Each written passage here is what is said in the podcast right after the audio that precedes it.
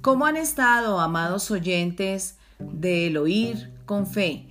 Hoy vamos a seguir enriqueciendo nuestras vidas con las maravillosas historias de todo lo que el Señor Jesús hizo en esta tierra, relatadas por el evangelista Marcos. Les habla eh, Liliana eh, Beltrán de Salón y Guillermo Salón y hoy vamos a, como decía mi esposa, Marcos capítulo 3, una escena de una sanidad del Señor Jesús, unas multitudes que lo siguen junto al mar de Galilea, que es hermoso, y la elección de los doce apóstoles. Esto es Oír con Fe de Lee Forday. Dios los bendiga y bienvenidos.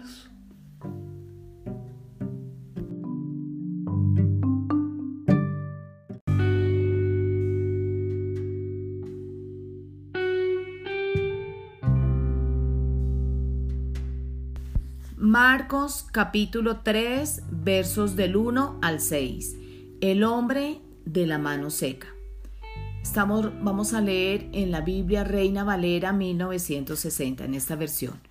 Otra vez entró Jesús en la sinagoga y había allí un hombre que tenía seca una mano y le acechaban para ver si en el día de reposo le sanaría a fin de poder acusarle.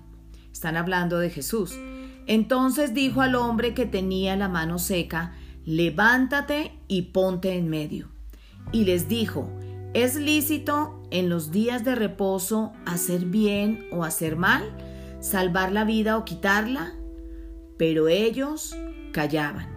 Entonces, mirándolos alrededor con enojo, entristecido por la dureza de sus corazones, dijo al hombre, extiende tu mano. Y él la extendió y la mano le fue restaurada sana. Y salidos los fariseos tomaron consejos con los herodianos contra él para destruirle. Oh, bueno, qué pasaje tan tremendo.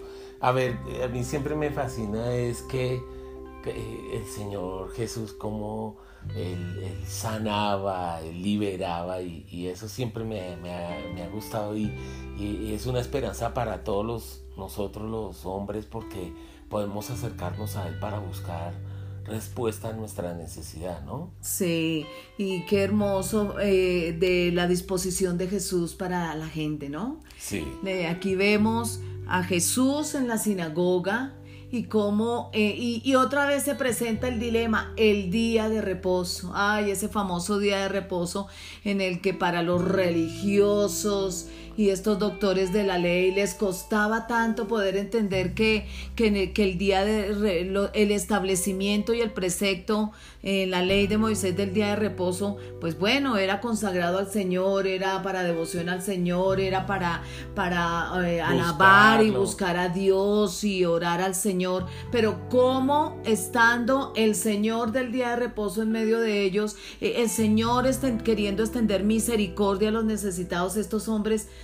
se oponían a, a, esto que el Señor Jesús quería hacer con, con los hombres. Qué terrible. Es porque nosotros los hombres tendemos a volver lo del Señor una religión, ritos, algo ritual, y no entender que eh, eh, eh, la vida cristiana es una vida de de, de, dar, de sembrar, de, amar, de bendecir.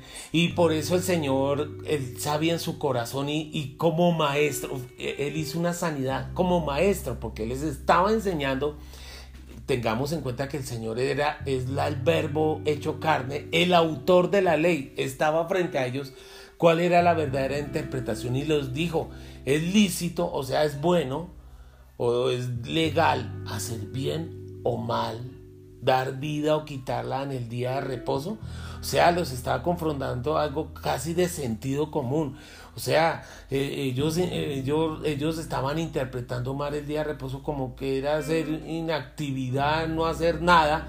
No, eh, no significaba que ese día de reposo, el, el, el hacer misericordia era eh, vivir el día de reposo, era, y nuestro reposo ahora para los oyentes en Cristo Jesús es nuestro Señor Jesús. Sí, es el Señor. Y, y, uno debe, eh, nuestra fe no puede estar muerta, sino debe tener acción. Por eso eh, a través de este audio queremos orar también por sanidad. En el nombre de Jesús la Biblia dice que los que creen impondrán las manos sobre los enfermos y sanarán. Y vamos a orar por sanidad, por las personas que nos oyen como el Señor Jesús eh, eh, lo, lo hizo. Entonces, al final de este audio vamos a orar por sanidad como el Señor lo hizo. Pero mira que quedaron eh, enojados estas personas porque porque sanó a una persona que tenía una parálisis en un brazo. Sí, no, y de hecho estaban buscando, estaban buscando precisamente qué era lo que el Señor iba a hacer allí en la sinagoga, porque ellos habían propuesto hasta matarle, ¿no? Como termina ese versículo, allí dice que estos mismos fariseos con los herodianos estaban ya uniéndose en varios grupos de religiosos para, para irse en contra del Señor Jesús. Y lo que me parece a mí tremendo es que eh, la actitud es de, de Jesús con respecto a estos hombres. Dice, lo primero que dice allí en el, en el versículo 5, dice que el Señor se enojó. Mira, la Biblia dice, todos los hombres nos enojamos y en esto Jesús no pecó. El enojarnos, la Biblia dice, enojaos pero no pequéis. Sí. Entonces, el, enojo, el enojo surge cuando a nosotros nos molesta alguna situación y Jesús estaba molesto con aquellos que, que supuestamente obedecían la ley, que supuestamente eran cumplidores de toda, de todo lo que el Señor había mandado a través de Moisés allí en el, en el que en el Antiguo Testamento, pero el Señor se entristeció, dice, por la dureza del corazón. Nosotros, si hay algo que nosotros como, como creyentes y cristianos, y aún los que no lo son, que tenemos que pedirle al Señor es un corazón como el de Él. Saben, el corazón de Jesús es un corazón compasivo y misericordioso. Y aún allí en el día de reposo, él, que es el Dios Todopoderoso, bueno y grande y poderoso, quería sanar a este hombre que, tenía la mano seca. Imagínase, se dio la oportunidad. Son de esas, de esas oportunidades en nuestra vida diaria en las que sí, a ver, entonces, porque era el día de reposo, no, no podía, entonces tenía que dejar morir a los enfermos porque era el día de reposo más valiosa es la vida que un, que un día como tal y que, un rito como tal que un, rito como, como tal que de lo que significaba el día de reposo más valiosa es la, la, vida y las necesidades de las personas para Jesús y por eso aún en el día de reposo el Señor Jesús ¿qué hizo? delante de todos aquellos que estaban buscándolo y que ya querían matarlo por lo que estaba haciendo hizo esta sanidad. Sí, mira, y, el Señor Jesús estaba también triste pues porque estas personas conocían eh, la palabra pero de una manera intelectual pero no la vivían, no la creían. Y como creyentes nosotros no solamente podemos conocer la palabra, sino hay que actuar. Hay que, si uno ve a alguien en dificultad, ayudar. Si uno ve a alguien que está enfermo, decirle Jesús te puede sanar, inclusive orar por él porque Dios nos ha dado autoridad para, para orar por los enfermos y, san, y que se sanen. No solo esa, eh, eh, que la fe se note, esto como que, que, la vivamos, que, la, que actuemos, que seamos generosos, que, que perdonemos, que amemos, que esa es yo lo que creo que es el mensaje de esto, ¿no? Que Señor Jesús, y Él se entristecía por eso. Eh, para terminar este punto, fíjate que los herodianos y los fariseos eran enemigos, enemigos, porque los fariseos supuestamente eran religiosos y los herodianos eran mundanos, ellos eran, eran los que...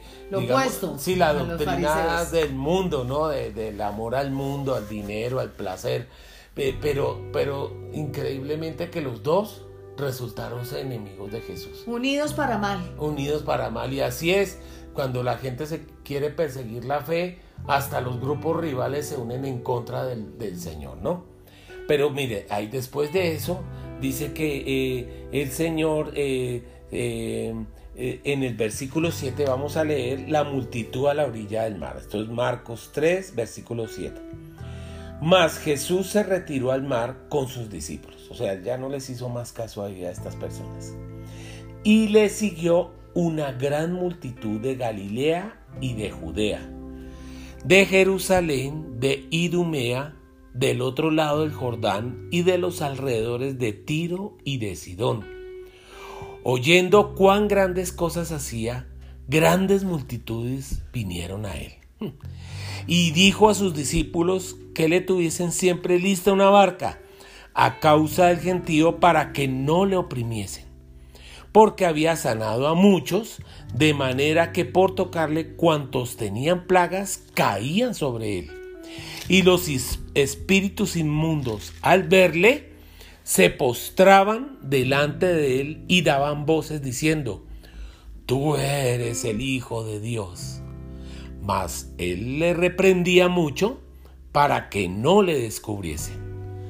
Bueno, que si uno se pone a pensar en esa escena, es una escena, y lo bueno, digamos, entre comillas, de la radio es que nos despierta la imaginación. Piensa en el mar de Galilea. Si nunca, o sea, si no has podido ir a ver, no importa, en tu país donde nos escucha alguna vez has visto un cuerpo de agua grande, una laguna, más o menos eso, es una laguna gigantesca allí en Israel y eh, a las orillas la, arena no es como la arena de, de, Miami del chiquita delgadita o de las costas aquí de Colombia sino eh, la, la, la, playa cerca al mar de Galilea es llena de piedras pequeñas rocosa. es, rocosa realmente es una playa de trabajo no de, de placer. Esa, se puede resumir así el mar de Galilea. Las multitudes habían oído del Señor Jesús y venían a buscarlo realmente por la sanidad. Y eh, en un estudio bíblico mirábamos que también porque eh, pensaban que era el Mesías, ¿no? Sí, sí, ya Jesús tenía reconocimiento allí por toda Galilea, también por Judea y por todas estas ciudades de alrededor. Y la gente entonces pues Ustedes saben, así como las buenas noticias, las, eh, las malas noticias corren rápido, pues las buenas también corren. Y entonces ya todas estas personas, entonces unos tras otros, ay, que Jesús, que parece que es el profeta, que si será, que es el Mesías, que mire que sanó a fulano, que sanó al hijo de, Sultana. Y por eso dice que multitudes estaban yendo a ver a Jesús y, y muchos y muchísimos que habían venido a Jesús enfermos el Señor Jesús los había sanado. Si tú nos estás escuchando hoy, aquí a través de, estos podcasts, queremos decirte, Jesús quiere sanarte hoy. Sí, Él nos quiere sanar y sabes, en este contexto hay países donde enfermarse es muy costoso de verdad que, por ejemplo, en Estados Unidos, si uno no tiene un seguro, eh, eh, la cuenta puede salir en 10, 20, 30, 40, 50 mil dólares. A mí eso me parece terrible y, y, y, pero en esa época pues no había servicio de salud, no, no había seguro social o, o, servicio de salud público, alguno así, o un Obamacare por decirlo así. No había nada de eso y claro, al oír que un hombre de Dios estaba sanando a la gente y gratis, con solo tocarlo, calcula la, multitud de gente queriendo tocar. Y mira el, Señor práctico, ¿no? Le decía a los discípulos, por favor, ténganme en una barca, porque es que eh, hace dos mil años pensemos, una vez vi un una eh, video sobre la arqueología y, decía el arqueólogo, ustedes piensan, uno siempre ve el mundo antiguo como lo muestran en las películas de cine pero no muestran a lo que olía el mundo antiguo. Antiguamente las ciudades no todas, no, la gran mayoría no tenían cañería, sanitarios. los sanitarios eran algunos públicos, otros pues iban al campo y hacían un hueco y, o sea, eh, el tema del aseo no era como hoy en día pues que se promueve mucho el tema del aseo y todo, entonces lo que olía, lo que la gente, las, por eso dice que las plagas caían sobre el Señor Jesús cuando lo oprimían, me imagino, piojos, de todo. Entonces el Señor, pues, el Señor, pues era, no nos olvidemos que era 100% Dios, pero el Señor Jesús era 100% hombre. Entonces él eh, pedía una barca para poder enseñar y predicar y ministrar, porque si no, no podía, porque hasta los endemoniados caían a los pies y, y se postraban y decían, tú eres el Hijo de Dios. Tú comentabas algo con respecto a eso, ¿no? Sí, algo bien tremendo y bueno, aquí ya entramos en algo, en un tema que es el mundo espiritual. Aquí miren cómo los demonios, esos espíritus inmundos, conocen quién es quién. En el mundo espiritual sí se, es una realidad, se sabe quién es quién. ¿Quién está en pecado? ¿Quién está en santidad? ¿Quién es hijo de Dios? Estos demonios sabían quién era Jesús. Y, fíjense que ellos mismos estaban declarando, tú eres el hijo de Dios. Eh, eh, las mismas tinieblas estaban declarando. Porque lo veían Mira, en el no, mundo solo, espiritual, no solo los hombres pues está, las multitudes que le seguían estaban diciendo, será el Mesías, será el Cristo, será el que la promesa que fue hecha a nuestros padres, el rey de, de los judíos, pero los propios demonios declaraban y conocían quién era Jesús y por eso tú eres el Hijo de Dios y el Señor Jesús por eso los reprendía, los callaba e inmediatamente esos demonios salían de las personas, de las, de las personas que eh, eh, en liberación. Entonces, qué tremendo, ¿saben? Por eso nosotros como hijos de Dios, tenemos reputación en el mundo espiritual. Sí. Por eso nosotros los hijos de Dios tenemos que aprender a vivir en santidad y obediencia al Señor para poder tener esa autoridad que Jesús nos ha delegado y poder decirle a los demonios que operan en la vida de las personas, que operan y toman lugares estratégicos en esta tierra y decirles fuera como Jesús nos lo mandó, fuera y salen en el nombre de Jesús. Sí, el Señor decía, sal fuera a Satanás, apártate de mí y enmudece en el nombre de Jesús. Mira, para entender eso del mundo espiritual, te pido que hagas un ejercicio. Apaga la luz eh, en un lugar donde tú sepas, por ejemplo, donde guardan las cosas, que, apagas el bombillo y cierra la puerta y queda, queda en completa oscuridad. Y entra a ese lugar con una linterna y préndela. Si te das cuenta, la Biblia dice, la luz resplandece en medio de las tinieblas. Así era, las tinieblas andan en oscuridad, en confusión y todo. Y claro, al ver a Jesús, que de, en el mundo espiritual yo creo que la luz que resplandecía el Señor Jesús era, era tremenda, era brutal. Entonces, claro, los demonios decían, este es el Hijo de Dios.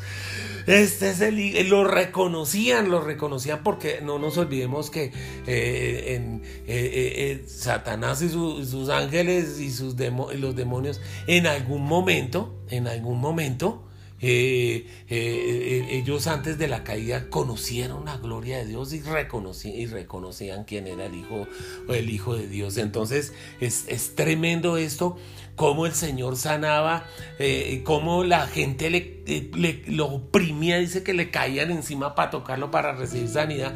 Y, muchos eran sanados porque, porque, porque el poder del Señor estaba tremendamente lleno del Espíritu Santo en ese, eh, ministrando en ese momento. Entonces, bueno, pero la historia continúa. Dice así en Marcos capítulo 3, versículo 13. Elección de los doce apóstoles. Después subió al monte y llamó así a los que él quiso y vinieron a él. Y estableció a doce para que estuviesen con él y para enviarlos a predicar. Y que tuviesen autoridad para sanar enfermedades y para echar fuera demonios a Simón, a quien puso por sobrenombre Pedro, a Jacobo, hijo de Zebedeo, a Juan, hermano de Jacobo, a quien es apellido Boanerges, esto es hijos del trueno, a Andrés, Felipe, Bartolomé, Mateo, Tomás, Jacobo, hijo de Alfeo, Tadeo, Simón el cananista, y Judas Iscariote, el que le entregó, y vinieron a casa. Bueno, esa vinieron a casa me, muy familiar. Es muy familiar. Es una forma de decir, los trajo a él, los trajo para que los conocieran, para hacer morada con ellos, para compartir con ellos. Ya habíamos visto allí en Marcos eh, cómo el Señor Jesús, cuando estuvo allí en el mar de Galilea, llamó eh, a Pedro y Andrés que eran hermanos. Después también allí mismo en el mar de Galilea, en la playa, eh, llamó a, Juan y Jacobo, que eran los hijos de Zebedeo, estaban allí remendando las redes. Eh, y entonces también vimos cómo cuando pasó por el banco de los tributos públicos vio a, Mateo, que era Leví, eh, el cobrador de impuestos y también lo llamó y estuvo en su casa y estuvo en un banquete con él. Ahora vemos cómo el Señor Jesús eh, tomó esa decisión de escoger a doce hombres. Y cuando uno habla de que el Señor Jesús llama y escoge, pues a veces uno dice, ay, a mí como me encantaría haber estado en los tiempos de Jesús para haber sido llamado por Él y haber caminado con Él esos tres años. O quizás alguno de ustedes que nos está escuchando, ¿y cómo será eso de los llamados de Jesús? ¿Saben? La verdad es un misterio. Sencillamente dice aquí que el Dios es el que llama. Él no mira la apariencia. Él no mira quizás lo buenos o santos que podamos nosotros ser. ¿Por qué lo digo? Porque mira, entre los doce que escogió estaba Judas Iscariote, uno que, que Jesús sabía que era un ladrón que robaba de la bolsa. Entonces, no, no sé qué parámetros pueda tener el Señor para, para llamar hombres a seguirle, a servirle a su reino, pero lo cierto es que aquí escogió hermanos, que escogió de diferentes eh, ocupaciones y todo, los llamó, me encanta, eh, creo que tú ahorita vas a hablar, como dice que, que los estableció, que estuvieron con él, que estuvieron con él porque hubo una tarea hermosa y preciosa del Señor Jesús y fue eh, capacitarlos, empoderarlos, enseñarles verdaderamente lo que era la vida cristiana a través del propio testimonio, que los llamó a servir a las personas y dice que los envió a predicar y no solo a predicar el Evangelio, también los enseñó a sanar a los enfermos, los envió a sanar enfermos y a echar fuera a los demonios. Mira, el, propósito, y el mismo trabajo que el Señor Jesús hizo en esta tierra fue el que le y lo, lo que vieron a Jesús hacerlo eh, por tres años cada día, multitudes y, y, y, que, y sanaba y sanaba y echaba fuera demonios y predicaba y enseñaba el Evangelio. Eso mismo que él hizo, les dijo a, les dijo a esos doce hombres que llamó, eso mismo quiero que ustedes hagan. Y que eh, a los que ustedes enseñen, ellos también pueden hacer lo mismo. Y mira cómo se ha expandido el Evangelio hasta estos tiempos, hasta el último día sobre esta tierra. El Evangelio será predicado porque la Biblia dice que cielo y tierra pasarán, pero la palabra del Señor no pasará. Sí, tremendo eso que tú dices y, y, el Señor, mira que, eh, mira, subió un monte, mira que las montañas son muy significativas en la Biblia, ¿no? En el monte eh, Moriat, Abraham ofreció a Isaac. En el monte Sinaí, Dios Padre en el Antiguo Testamento le dio los diez mandamientos al pueblo de Israel y lo confirmó como su pueblo para sí. Fíjate, y lo mismo el Señor Jesús subió a una montaña y yo creo que el oro en otra eh, en otro evangelio dice que pasó toda la noche, orando. y bajó y escogió a sus discípulos. Eh, quiere decir que cuando Dios lo llama a uno a un ministerio, uno no es porque sí, no, el Señor Jesús también ora, él, pero es, es casi tonto, no, pero sí eh, ingenuo a pensar, no, claro, el Señor Jesús va, le consulta al Padre, al Espíritu Santo, bueno, ¿a quién ponemos en tal labor? yo creo que él ora y dice, y baja y dice, tú, tú, tú, Él lo escoge a uno. No es que el que quiera ni el que corra, sino el que el Señor tenga misericordia. Pero también lo que hablábamos ahorita antes de hacer el programa era que uno en el Señor debe saber qué, qué es en el Señor. ¿Entiendes? Y no pensar de sí mismo más de lo que es. Entonces, si uno dice, no, yo, por ejemplo, yo pienso que yo, yo, yo siento en mi espíritu y Dios me muestra que soy un predicador, por ejemplo que eh, tú eres una maestra y predicadora también. Entonces uno tiene que saber qué es en el Señor y qué Dios, a qué Dios lo ha llamado, porque Dios dice que Él estableció, Él establece a los que llama, los, les da seguridad, los afirma en su identidad en Cristo Jesús y fíjate que los envió a predicar. ¿Cómo para Dios es tan importante el predicar? Y predicar tiene varias dimensiones. No solo abrir la boca y hablar la palabra de Dios, sino ser de buen testimonio delante de Dios y delante de los hombres. Eso no quiere decir que uno esté exento a la persecución. El mismo Señor Jesús en este pasaje vimos que por obedecer a Dios ya querían matar. Ya es increíble, los enemigos del Señor era a muerte, lo querían matar estas personas, pero no importa. pero la gente sabía que era un hombre de Dios porque tenía buen testimonio, que lo acusaban que, que cuál era hasta este punto cuál fue la acusación, que sanó a una persona en el día de reposo por una mala interpretación que ellos tienen la, según sus doctrinas. Sí, una mala interpretación de la Entonces, hay gente que, que persigue a otros porque predica. Pero a ver qué, qué tiene malo predicar si el Señor Jesús mandó a predicar. Es, ¿Entiendes? Entonces es importante eh, sopesar los hechos frente a la palabra de Dios y ante el mandato de Dios. Eso es lo hermoso de esto. Ahorita eh, vamos a orar por tus necesidades. Vamos a orar por sanidad específicamente. Vamos a imitar a nuestro Maestro que es el Señor Jesús. Y no te, no te, no te muevas, vamos a orar ahora por ti.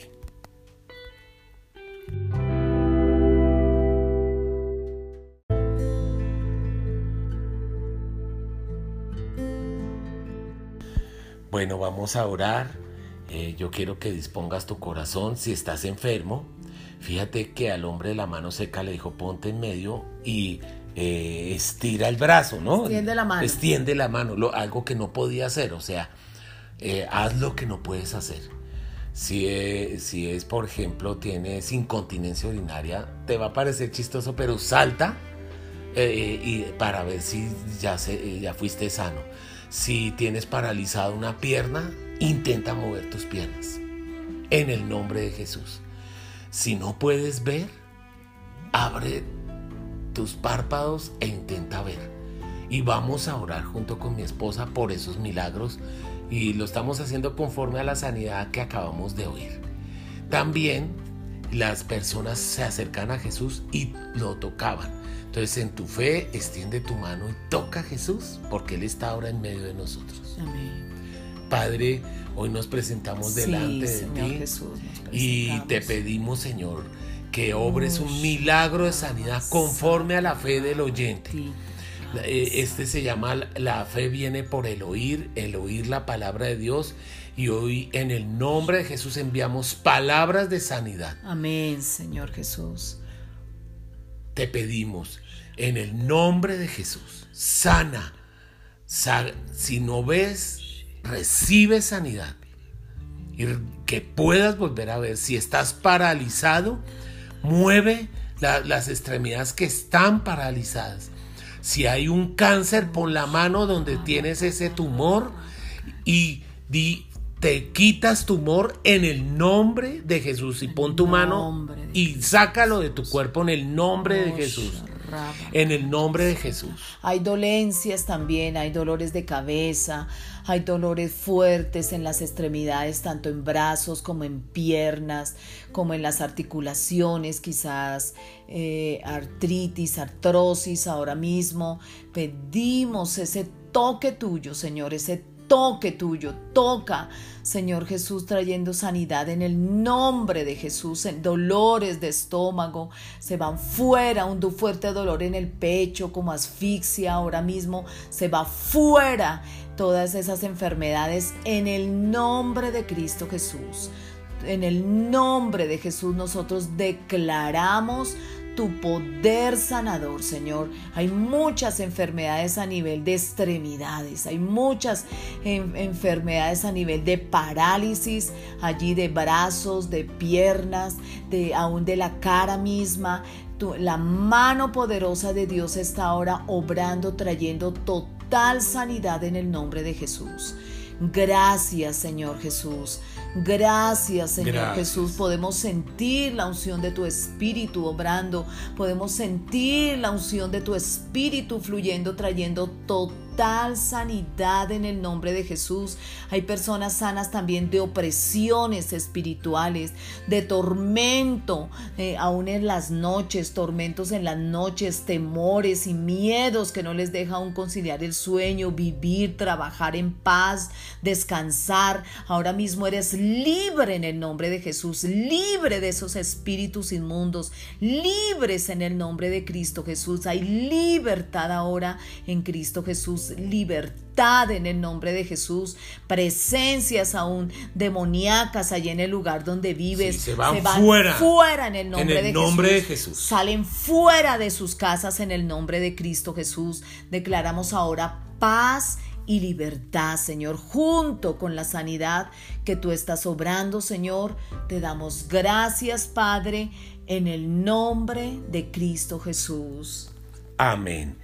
Si recibiste sanidad, dale gracias al Señor Jesús, porque de Él es la gloria. O escríbenos, cuéntanos tu testimonio. Escríbenos a Guillermo y Liliana Salom arroba gmail.com. Busca la palabra de Dios, léela todos los días y busca una iglesia donde congregarte, donde se predique la sana doctrina se crea en el poder del Espíritu Santo. Bendiciones.